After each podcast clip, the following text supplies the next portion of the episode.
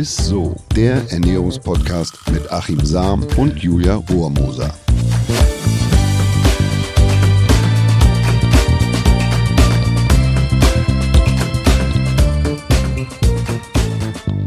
Hey ihr Lieben, herzlich willkommen zu einer neuen Folge Isso, den Ernährungspodcast mit unserem Ernährungswissenschaftler Achim Sam. Und mit meiner Co-Moderatorin Julia Rohrmoser.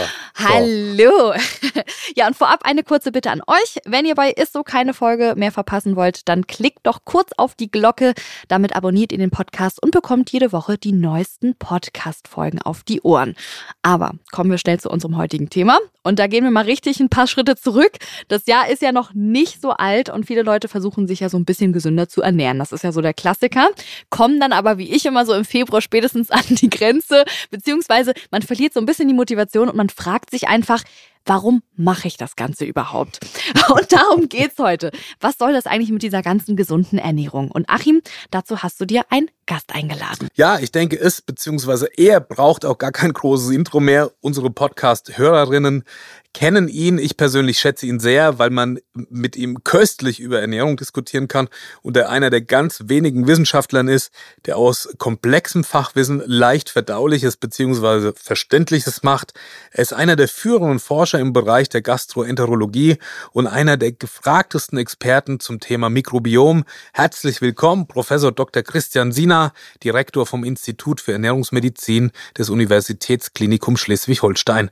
Und wie immer starten wir direkt ins Gespräch mit einer ersten Frage. Lieber Christian, wie steht's eigentlich um unsere Ernährung? Wie gesund bzw. wie ungesund essen wir überhaupt? Ja, also erstmal hallo und vielen Dank, dass ich äh, wieder mit dabei sein darf. Ich glaube, das ist eine sehr komplexe Frage, auf die es auch kein richtig oder falsch gibt. Aber wenn wir uns einfach mal die Anzahl derjenigen anschauen, die übergewichtig sind oder diejenigen, die von uns adipös sogar sind, das heißt ein BMI von größer gleich 30 haben, dann können wir schon, ähm, ich glaube, schlussfolgern, dass unsere Ernährung durchaus noch optimierungsfähig ähm, ist und äh, dass sich viele von uns eben nicht so ernähren, so optimal, wie sie es denn könnten und das damit verbunden letztendlich ja auch äh, das Auftreten nicht nur von Adipositas, sondern eben auch von Folgeerkrankungen durchaus ja auch ähm, dann beschrieben worden ist. Also wir sind ja in Deutschland, sind es glaube ich 40 Prozent der Bevölkerung, die übergewichtig sind, 25 Prozent sogar adipös. Also adipös bezeichnet man krankhaft übergewichtig. Sind das ungefähr die Zahlen, wo du auch äh, abnicken würdest, die du quasi aus deinem Praxisalltag so siehst? Oder nehmen sich die Menschen auch selber überhaupt so wahr, dass sie übergewichtig sind? Ja, also gerade beim Übergewicht ist es ganz spannend. Äh, da sind die, die Grenzen ja fließend. Also wir reden in der Ernährungsmedizin von Übergewicht, äh, wenn wir einen Body Mass Index von größer gleich 25 haben und das Ganze geht dann bis 29,9 und ab 30 dann BMI reden wir von Adipositas. Und gerade diese Vorstufe von Adipositas, da ist doch ein relativer Neglect. Das wissen die meisten nicht. Und wenn dann der eine oder die andere dann mal zur Vorsorgeuntersuchung geht und das dann mitgeteilt bekommt, dann ist es doch für viele dann manchmal schon ein Schock. Also die frohe Kunde darfst du dann überbringen, wenn sie bei dir sitzen sozusagen und dass du sagst, na, vielleicht mal ein bisschen aufs Gewicht achten, täte gut, quasi präventiv. Genau. Gegen Entwicklung von. Aber ich finde so ein Body Mass Index über 25, also wenn man da schon so als übergewichtig gilt, das ist ja wahrscheinlich so eine Grenze, wo du nicht weißt, hm, bin ich vielleicht nur ein bisschen stämmig gebaut oder ist es schon ungesund sozusagen? Ja. Ne? Wahrscheinlich. Genau, also das ist beim, beim Übergewicht ist es ohnehin so, dass in, wie gesagt, dieser, dieser Range der BMI ohnehin nicht das Entscheidende ist. Ähm, da gehen wir auch mehr ähm, dazu über, auch dann den, den Hüftumfang zu beurteilen oder ähm, ja, äh, Hüft- zu Bauchumfang ähm, zu berechnen. Das sind also die eigentlich auch in der Ernährungsmedizin aktuell relevanteren äh, Größen, die gerade in dieser Grauzone zwischen Übergewicht und Adipositas äh, entscheidend zu sein scheinen. Mhm. Ab wann wird es eigentlich kritisch, also Übergewicht und, und welchen Zusammenhang gibt es zwischen Ernährung, Übergewicht, Folgeerkrankungen? Also ich spreche da jetzt vom metabolischen Syndrom. Ist der Adipositas sozusagen, also Übergewicht, quasi der, der, der maßgebende Faktor, dass es zur Entstehung dieser Erkrankung kommt? Das ist ein, ein ganz wichtiger Treiber. Also ich denke, ähm, wenn wir es schaffen, Adipositas zu verringern, sowohl in der Primär- als auch in der Sekundärprävention, das heißt, überhaupt erstmal darauf achten, dass nicht jemand diese Grenze, diese Schallmauer durchbricht, ist ganz wesentlich. Und wenn dann diese Schallmauer schon durchbrochen ist, ähm, wie, wie können wir das Ganze wieder reversibel gestalten? Das ist schon etwas, was in der Prävention extrem wichtig ist, denn wir wissen, dass es einen direkten Zusammenhang zwischen Körpergewicht und diesem Falle auch im Kontext sozusagen der Anhäufung von Fettmassen und dann diversen Erkrankungen existieren, so dass das absolut äh, ein, ein hehres Ziel ist, was jeder anstreben sollte. Vielleicht kann ich einmal so den, den oder können wir zusammen einmal diesen, diesen Hergang beschreiben, wie es denn eigentlich dazu kommt. Also ja, gerne. am Anfang steht sozusagen Inaktivität und dass man zu viel isst und, und dadurch halt zu Insulinpeaks oder zu übermäßig vielen Insulinpeaks schließlich dann zu Übergewicht. Das ist quasi die Ausgangsposition und dann quasi zu einer Insulinresistenz, die wiederum dazu führt, dass man metabolische Entzündungen bekommen kann. Äh, Christian, korrigiere mich, wenn ich da was Falsches sage und dann über diese metabolischen Entzündungen zu bestimmten Krebserkrankungen, chronische Entzündungen, beispielsweise Rheuma, ähm, Fettleberhepatitis oder zur Arteriosklerose, also Bluthochdruck, die wiederum dann quasi ähm, für Demenz, Schlaganfall, Herzinfarkt etc. verantwortlich sein kann. Aber quasi an, an, an dieser Ursprungsstelle steht das Übergewicht. Ist das so? richtig, wie ich das gesagt ja, habe. Ja, ich würde sogar noch einen Schritt weiter vorne. Also ist ja unheimlich komplex das Ganze. Mhm.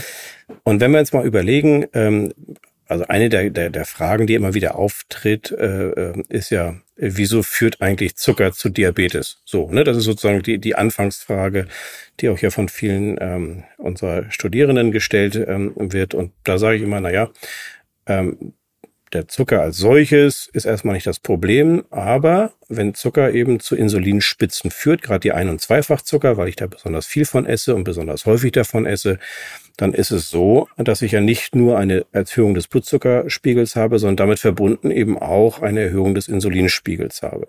Und jetzt kommt es, wenn wir es nicht schaffen, diese dann durch Zucker gelieferte Energie, also in Form von Kohlenhydraten, zu verwerten, dann ist unter dem Einfluss von Insulin es so, dass das Ganze in Fett umgelagert wird. Darf ich da ja, einmal ganz, ganz kurz äh, was dazu sagen? Da muss man, hm, also ja. ich, ich habe da ganz, ganz massiv auf die Finger gekriegt. Also wenn du davon sprichst, Zucker macht Zucker, dass wir da sprechen von Zucker macht Diabetes Typ 2. Äh, da habe ich nämlich kürzlich ja wirklich auf die Finger gekriegt, dass ich das nicht so trennscharf erklärt habe, was damit gemeint ist. Also Entstehung Diabetes Typ 2, Diabetes Typ 1 ist ja hm, eine ja nicht zuckerinduzierte Erkrankung, sondern ähm, durch das Immunsystem, also eine Immunreaktion und wo dann die Beta-Zellen zerstört werden. Also nur, dass man das an der Stelle nochmal so deutlich unterscheidet. Also wenn du Zucker macht, Zucker, du davon sprichst, dann eben Zucker macht Diabetes Typ 2. Genau, also bei Typ 1 Diabetes, da sagen wir, das ist ja eine Autoimmunreaktion. Autoimmunreaktion bedeutet, dass der Körper Autoantikörper gegen also körpereigenes Gewebe, in diesem Falle die Beta-Zellen produziert und im Rahmen dieser Autoimmunreaktion kommt es zu einer Zerstörung der insulinproduzierenden Zellen in der Bauchspeicheldrüse, so dass es zu einem absoluten Insulinmangel kommt. Das bezeichnen wir dann als Typ 1 Diabetes. Beim Typ 2 Diabetes ist es so, dass etwas das ist etwas Schleichendes, was über die, die Zeit geht und letztendlich am Ende auch zu einem Versagen ähm, der Beta-Zell-Sekretionsleistung ähm, führt, also zu einem verminderten Insulin äh, an, nach Nahrungsaufnahme. Aber das ist, wie gesagt, ein ganz langer Weg, der dazu führt. Und der eben Ausdruck ist nicht eine Autoinflammation, also nicht der Ausdruck von Autoantikörpern ist, sondern eine andere Form von, von Entzündung. Man kann sich das so vorstellen, dass eben unter dem Einfluss von Nahrung, insbesondere von Kohlenhydraten, immer wieder ein chronischer Reiz gesetzt wird, der dann zur Insulinsekretion führt. Also wenn das dann besonders kräftiger Insulininflux ist, weil eben der Glukosewert sehr hoch ist. Das sind also nicht nur die Ein- und Zweifachzucker, das sind auch häufig prozessierte Lebensmittel, die sehr schnell verdaut werden. Dann kommt es sozusagen zu einer schnellen Blutzuckerregulation nach Nahrungsaufnahme. Wenn ich das nicht dann gleich durch äh, körperliche Aktivität wieder verbrenne, dann ist es nun mal leider so, dass das ähm, dann auch in einem ganz physiologischen Prozess umgebaut wird zu Fett. So und das Thema ist hier, wo findet diese Fett, dieser Fettaufbau statt? Und wenn er eben besonders in der Bauchhöhle stattfindet, in und um die Organe, zum Beispiel in der Leber, dann produziert dieses Fettgewebe wiederum Substanzen, die zu der Insulinresistenz führen. Das hattest du ja gerade schon gesagt. Das heißt, dass in diesem Falle Zielzellen wie die Muskelzelle, die normalerweise sehr viel ähm, der in, im Blut aufgenommenen Glucose dann, dann ähm, ja, aufnehmen und diese zur Energiegewinnung brauchen. Ähm, wenn das nicht mehr so gut funktioniert, brauche ich also mehr Insulin, um letztendlich die Glucose verfügbar zu machen. Und Ausgangspunkt ist diese Anhäufung von Fettgewebe, wie wir sie eben auch bei Adipositas sehen. Und die Substanzen, die eine Rolle spielen, das sagt ja schon der Name. Da wird ein Faktor zum Beispiel produziert, das Resistin. Ja, das ist also ein Gewebefaktor, der aus den Fettgewebzellen sezerniert wird, der eben zu dieser Insulinresistenz führt. So. Das ist der eine Punkt. Und jetzt kann man sich überlegen, na ja, dann ist das ja eine Art von Teufelskreislauf. Ähm, der Körper wird immer insulinresistenter, das heißt, äh, es wird immer mehr Insulin letztendlich notwendig, ähm, ja, welches dann produziert wird und damit kompensiert man das Ganze. Ähm, ähm, dann kann man sich vorstellen, ich hatte ja gerade gesagt, dass unter dem Insulinreiz natürlich auch mehr Fettgewebe aufgebaut wird, dass es wirklich so ein Teufelskreislauf ist, der dann entsteht. Und nun ist es aber so, dass mit jedem Molekül Insulin, so stelle ich mir das immer vor, auch andere Substanzen produziert werden, die wiederum chronisch die Beta-Zelle schädigen. Ähm, es werden also bestimmte Protein- und Peptidverbindungen produziert in der Beta-Zelle, die zu einer Alterung, vielleicht auch zu einer Entzündung führen in der Bauchspeicheldrüse, also in diesen Beta-Zellen auf einer zellulären Ebene und dadurch dann letztendlich auch zu einer zu einem Funktionsverlust dieser Beta-Zellen führen. Und das ist eigentlich genau da, wo der Typ-2-Diabetes entsteht. Also nicht nur die Insulinresistenz, sondern das Ganze verbunden auch dann mit einer Sekretionsabnahme von Insulin in der Beta-Zelle. Und damit verliere ich den Verlust oder mein Körper verliert dann den Verlust über die äh, Blutzuckerkonzentration oder über die Regulation des Blutzuckerspiegels. Und das ist dann das, was wir allgemein an, ja, bei Typ-2-Diabetes typischerweise sehen. Da wird es aber eigentlich, müsste man sagen, na, da wird es höchste Zeit, dass man was dagegen tut und nicht lange auch in dieser Phase bleibt, ne? um dann eben auch nicht dauerhaft zu viele Beta-Zellen zu schädigen, ähm, was ja quasi die, die, naja, die Abhängigkeit von externem Insulin weiter fördert. Ne? Also, dass ich einfach nicht so lange da drin bleib und in diesem, ja, in, in der Insulinresistenz oder gar in Diabetes Typ 2, dass ich zusehe, dass ich eigentlich schnell Gewicht verliere und wieder rauskomme aus der Phase, dass ich da eben nicht mein Leben lang mit Probleme habe oder dann gar die Entstehung von Folgeerkrankungen nach sich zieht. Ja, genau. Also am besten erstmal gar nicht zur Insulinresistenz äh, dann, dann kommen, ne? also Primärprävention betreiben. Aber wenn dann, und das fällt auch das Gute, wenn eine Insulinresistenz vorliegt, aber noch kein Typ-2-Diabetes, dann kann man durchaus auch ähm, durch dann eben auch ein Körpergewichtsmanagement ähm, es schaffen, diese ganze Situation reversibel zu gestalten. Und vielleicht auch nochmal die gute Information für die Typ-2-Diabetes-Betroffenen. Da ist es durchaus auch so, dass dort dann die Körpergewichtsreduktion mit einem doch deutlich verbesserten ähm, Energiehaushalt, in diesem Fall einem ja, verbesserten äh, Blutzuckerhaushalt einhergeht. Das heißt, da haben wir auch eine gewisse Form von Reversibilität. Ähm, wobei man da eher von der Krankheitsremission sprechen kann, als jetzt von einer Heilung. Denn wenn das Körpergewicht wieder zunimmt, also damit auch wieder die Fettmassen zunimmt, dann ist es so, dass in der Regel die Erkrankung auch wiederkommt. Aber gerade deshalb ist es so wichtig, auf Adipositas zu achten und bereits in Frühstadien, also bei Übergewicht und drohne Adipositas, dort auch aktiv zu werden. Ja, und ich habe kürzlich ja quasi bei dem Jenke Zuckerexperiment teilgenommen und war da beratend mit an Bord. Und da haben wir ja gesehen, dass der Jenke ja kein Übergewicht hat und schon gar kein Adipositas, aber trotzdem ja an äh, ernährungsbedingten ähm, Begleiterscheinungen, sagen wir es mal so, leidet oder schon, ja, quasi seiner Insulinresistenz vorbeischrafft, schon vor dem Experiment. Und er sagt, es liegt wohl daran, dass er massenweise äh, Eistee trinkt und, und dadurch eine große Zuckermenge zu sich nimmt. Aber ist das denn, also diese Folgeerkrankung, sprich metabolisches Syndrom, immer übergewichtsinduziert oder wie man jetzt an dem Fall Jenke sieht, dass die Ernährung auch was bewirkt, obwohl man kein Übergewicht hat. Ja, ja klar. Also wir reden jetzt ja so in etwa von 70 Prozent derjenigen, die Typ 2 Diabetes haben oder auch dann die Folgeerkrankung haben, ähm, die dann ganz klar eine Assoziation mit, mit Adipositas aufweisen. Es gibt aber auch einen, einen Anteil an, an Betroffenen, wo das nicht der Fall ist. Genauso wie es die sogenannten Happy Obese ähm, Personen geben soll. Das heißt, die also trotz Übergewicht, trotz Adipositas noch einen relativ, sag ich mal, gesunden Stoffwechsel aufweisen. Ähm, das hat also auch sehr viel mit teilweise unseren Genen zu tun, dass also unsere Veranlagung durchaus ja auch schon entscheidend äh, da, oder darüber entscheidet, ob wir dann erkranken oder nicht erkranken. Auch andere Faktoren spielen da, da sicherlich eine Rolle, die ähm, ja immer besser verstanden werden. Das heißt, es ist ja nie ein Schwarz-Weiß-Phänomen, ja. Ähm, aber es ist eben so, dass die Kenntnis, die wir haben über den Zusammenhang zwischen Adipositas und diesen ja auch dann Folgeerkrankungen äh, doch relativ evident ist. Und äh, das ist halt etwas, was wir auch beeinflussen können. Deshalb ist es, glaube ich, so wichtig, auch darauf hinzuweisen. Ja, äh, wie du gerade gesagt hast, man kann es äh, beeinflussen. Und das war mir tatsächlich auch gar nicht so bewusst, das Ganze. Also schön, dass wir das Ganze mal geklärt haben. Ähm, was ist denn eigentlich unter einer gesunden und ausgewogenen Ernährung zu verstehen? Also wenn man jetzt zum Beispiel ne, merkt, okay, ich bin doch übergewichtig und möchte jetzt dagegen steuern, damit es nicht zu einer Insulinresistenz zum Beispiel kommt. Also was könnte ich jetzt ernährungstechnisch da machen oder verbessern? Ja, also ganz wesentlich ist natürlich hier, dass es immer hochgradig individuell ist. Das heißt, ähm, es wird nicht die zwei Leute geben, wo wir eine perfekte Lösung für, für beide finden. Ähm, das zeigt so ein bisschen die Erfahrung und ähm, ich glaube, viele Wege führen nach Rom, sagt man ja so schön. Das bedeutet, es gibt durchaus viele Faktoren, die bei dem einen funktionieren oder viele auch dietetische Interventionen, die bei dem anderen allerdings versagen. Ich glaube, das ist Punkt eins. Punkt zwei, wir müssen unterscheiden, befinden wir uns in der Primärprophylaxe oder befinden wir uns schon in der Therapie. Wenn es darum geht, erstmal zu definieren, was eine gesunde Ernährung ist, ich meine, dann kommen so diese Faktoren zusammen, die ihr im Podcast ja auch häufig besprecht. Also eine Ernährung, die mikronährstoffreich ist und, und äh, letztendlich die Kaloriendichte am Ende dann auch angepasst ist auf den Grundumsatz.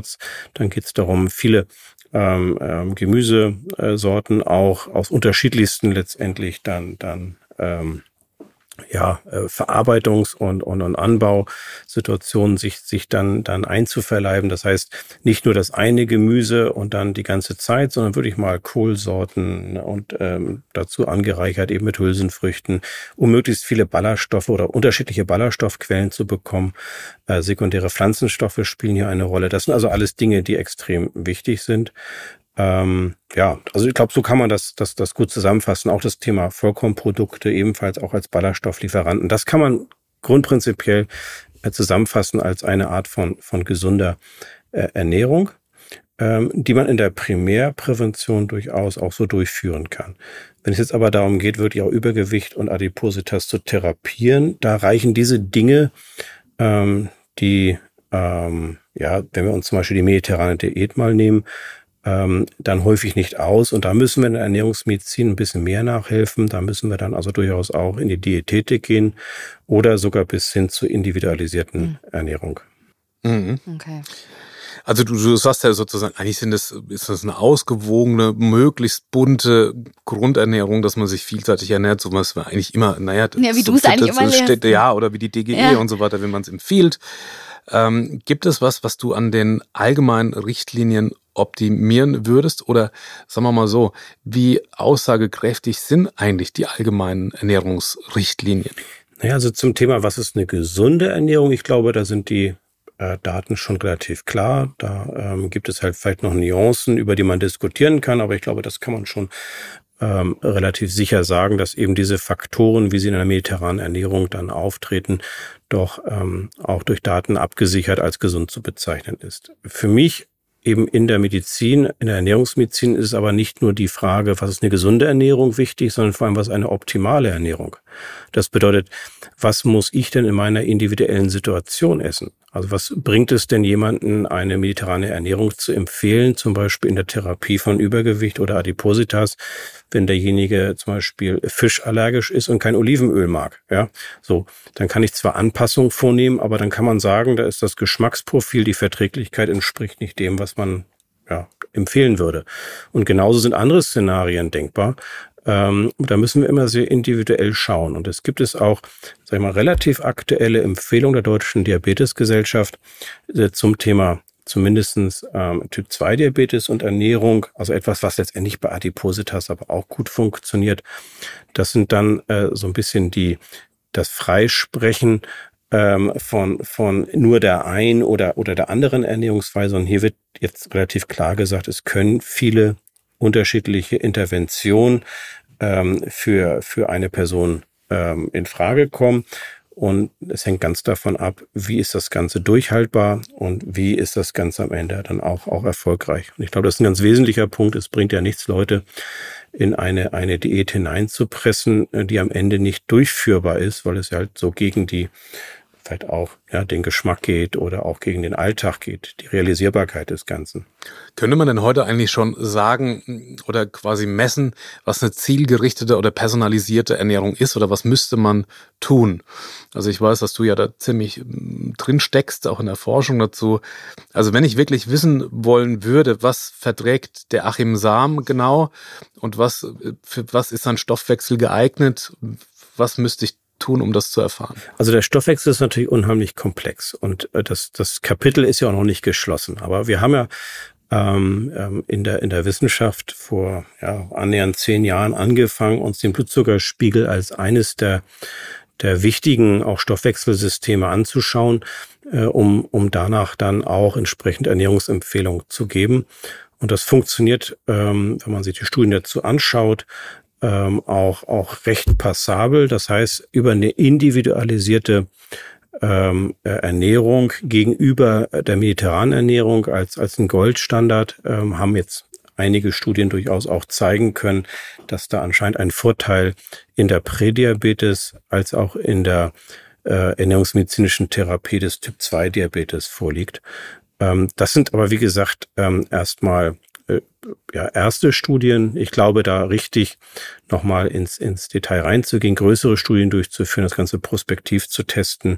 Das ist jetzt die Aufgabe und da sind wir dabei.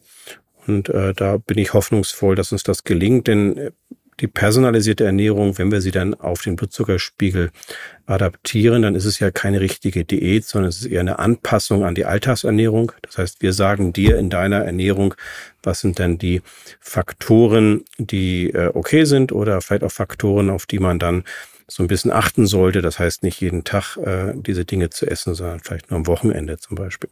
Also du meinst, es entsteht keine eigene Ernährungsform sozusagen, die individualisiert ist, sondern es ist eher eine Anpassung äh, im Alltag an den Goldstandard äh, mediterrane Ernährung. Genau, also wir reden jetzt nicht über eine Diät, sondern personalisierte Ernährung heißt auch nicht personalisierte Diät, sondern personalisierte Ernährung. Das heißt, es ist immer eine Anpassung an die Altersernährung ähm, und da spielen viele Faktoren rein. Am Ende werden wir nicht nur den Blutzuckerspiegel haben, es werden auch ganz andere Dinge zunehmend mit, mit ja, reingerechnet werden und da ist schon die Hoffnung, dass wir ähm, das immer individueller hinbekommen und das Ganze auch anpassen können auf dann vielleicht irgendwann auch mal veränderte Produktionsbedingungen. Das heißt, wenn wir uns mal so anschauen, was werden wir in 50 Jahren essen, ich glaube, das ist nochmal ganz wesentlich, auch das zu überlegen, ähm, dass wir damit dann ein, ein Vehikel haben, ein, ein Tool haben, um unsere Ernährung dann auch auf die geänderten Produktionsbedingungen, ähm, in, insofern sie denn kommen werden, auch anpassen zu können. Ich glaube, das ist auch ganz wichtig. Wir haben jetzt viel über äh, Insulin äh, gesprochen, beziehungsweise über Diabetes und Adipositas. Was mich noch interessieren würde, gibt es noch weitere Krankheiten, auf die wir sozusagen Einfluss nehmen können mit der Ernährung? Ja, ähm, das ist, ist, ist in der Tat so. Ich stelle mir das mal so vor, unsere Ernährung ist ja eine Einflussgröße auf unseren Stoffwechsel und im Stoffwechsel haben wir dann so Erkrankungen wie Adipositas, Typ-2-Diabetes und die damit verbundenen Enderkrankungen. Wir haben aber auch so etwas wie die Fettleber, nicht alkoholische Fettlebererkrankung. Das sind also Dinge, die direkt an unserem Stoffwechsel dranhängen. Wenn wir jetzt noch überlegen, dass der Stoffwechsel aber wiederum ähm, ein ganz wichtiger Regulator ist von allen anderen Systemen im Körper, wenn man sich das mal so vorstellt. Also von Zellteilung über unser Nervensystem, über unser endokrines System, also die Hormone, dann äh, ist relativ ersichtlich, dass zumindest potenziell hier, hier eine, eine, eine Einflussnahme erfolgen kann. Ähm, wenn man das mal in der Ernährungsmedizin mal, mal runterbricht, ähm, dann äh, fangen wir mal an bei Hauterkrankungen. Also hier gibt es durchaus Hinweise, dass äh, Akne äh, oder auch die Psoriasis, also entzündliche Hauterkrankungen damit beeinflusst werden können. Es gibt Ernährungs ähm, ähm, ja, medizinische Ansätze bei chronisch entzündlichen Darmerkrankungen, dann natürlich das große Thema der Zöliakieerkrankung. Äh, also da gibt es einen ganzen Blumenstrauß von, von ähm, ja letztendlich Erkrankungen, die beeinflusst werden können durch Ernährung, die dann aber wiederum auch über den Stoffwechsel teilweise getriggert sind. Okay, und ähm, andersrum mal gefragt, gibt es auch, sage ich mal, oder kann ich mit der Ernährung auch wenig Einfluss auf irgendeine Krankheit haben, weil sie zum Beispiel jetzt ähm, ja genetisch äh, veranlagt ist oder so? Also sagen wir mal ja, Beispiel Diabetes Typ 1. Ja, oder so, ne? genau, so genau, ja, genau. Was wir eben schon hatten. Ja, also ich sage das immer so, dass Ernährung ähm, spielt eine ganz wichtige Rolle eigentlich bei allen Formen von, von Erkrankungen. Aber es muss halt nicht immer eine Kausalität da sein. Also wir reden jetzt ja bei Typ 2 Diabetes, dass unter anderem natürlich Gene auch einen wichtigen Einfluss auf die Krankheitsentstehung haben, aber dass dann unser Zutun letztendlich in ganz, ganz vielen Fällen zu der Erkrankung führt. Und da muss man sagen, das ist eben nicht für, für die meisten Erkrankungen, die im Kontext von Ernährungsmedizin diskutiert werden, der Fall. Da ist es so, dass aufgrund anderer Dinge die Erkrankungen eben entstehen wo Ernährungsmedizin aber ein wichtiges Teil oder ein wichtiges Element in der, in der Therapie sein kann.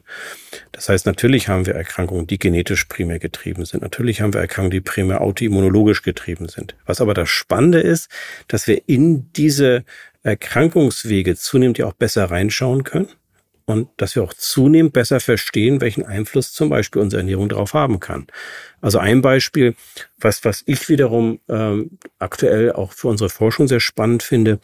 Wir haben bei der äh, Autoimmunität, bei Autoimmunerkrankungen, ähm, kommt es zu dem Auftreten dieser Autoantikörper, dass plötzlich also unser Immunsystem unser körpereigenes Gewebe erkennt als möglicherweise gefährlich und das Gewebe angreift. Und diese Autoantikörper, die äh, Präsenz dieser Autoantikörper kann also lange bevor erste Symptome auftreten, bereits in unserem Körper vorhanden sein.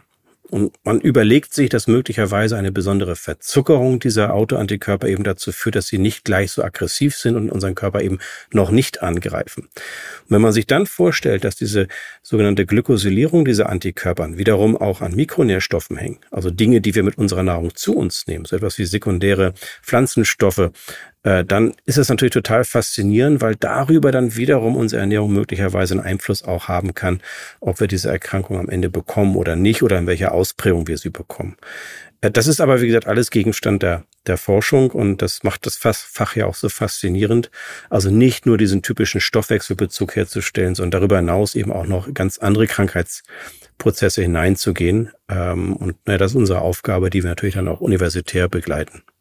Sehr gut. Ich glaube, dass wir nach dieser Folge jetzt auf jeden Fall alle wissen, warum wir immer mit guten Vorsätzen ins neue Jahr starten. wir haben jetzt auf jeden Fall einen Batzen Informationen äh, mitnehmen können. Wir sind aber noch nicht ganz am Ende der Folge angekommen. Du hast uns ein Highlight der Woche mitgebracht. Das Highlight der Woche.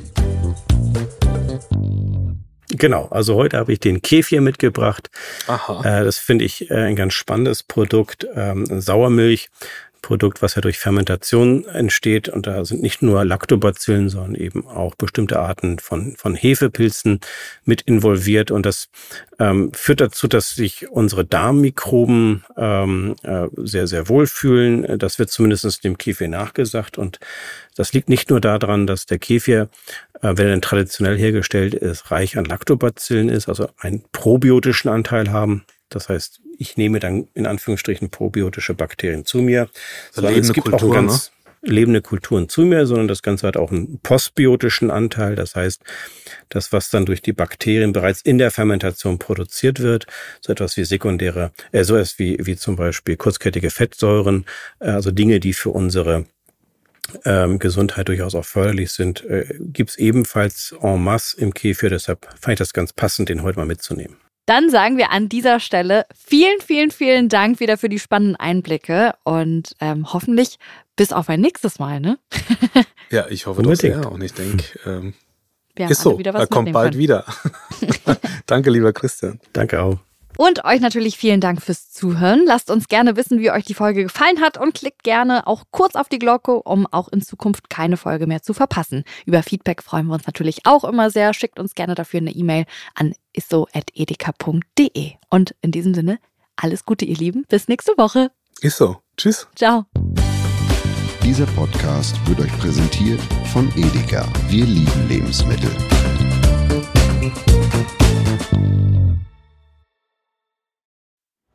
Es folgt eine Podcast-Empfehlung. Lu, bist du bereit? Ich bin sowas von ready. Are you ready? Herzlich willkommen bei Cheers, dem Weinpodcast mit Lou. Das bin ich, studierte Weinexpertin, Weinwirtschaftlerin und Weinbloggerin. Und ich bin Jonas. Ich bin hier, um Lou eine Menge Fragen zu stellen, denn wir sprechen in diesem Podcast über Wein, über Spannendes und eigentlich alles, was man wissen muss. Egal, ob man Weinanfänger ist oder fortgeschritten, dieser Podcast ist für alle bestens geeignet, die Bock auf Wein haben. Ja, welcher Wein passt zu welchem Essen? Warum ist Säure im Wein eigentlich so wichtig? Und wie kommen die Aromen in euren Wein rein? Und warum spuckt Lou nach dem Probieren immer wieder alles aus? In kurzen und knackigen Episoden gibt es genau auf diese Fragen die passende Antwort. Und ab und an gibt's auch noch Gäste. Und wenn ihr Fragen habt, dann schreibt sie uns an cheers.edeka.de. Jeden Montag gibt's eine neue Folge, überall da, wo es Podcasts gibt. Und ich würde sagen, Cheers! Cheers!